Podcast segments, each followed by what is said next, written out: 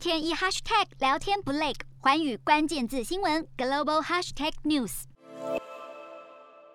美国目前二零二一年对汽车的油耗标准是每加仑的油平均必须能行驶四十英里，但根据拜登政府二十日公布的最新规定，车厂二零二六年起推出的汽车与轻卡车燃油效率必须达到每加仑行驶五十五英里。新标准不但高于川普执政时对该年度定下的每加仑四十三英里标准，更堪称是美国史上最严，希望能够遏制运输污染，也就是目前温室气体最大的排放源。除了减少碳排、对抗气候变迁，美国环保署表示，根据政府对未来燃料价格的估计，这项新规定将在二零五零年之前为美国驾驶人节省两千一百亿至四千两百亿美元的燃料费。就算考量到环保车款售价较高，二零二六年之后出厂的车款还是能为每位买家在车辆使用寿命期间节省约一千美元。新规定将在联邦公报公告六十天后生效，从二零二三年出厂的车款开始适用，逐年提高标准，直到二零二六年。而汽车厂商和供应商的游说团体表示，希望政府同时协助产业转型电动车，否则很难再达成更高的燃料标准。瞄准新南向商机，剖析东南亚发展。我是主播叶思敏，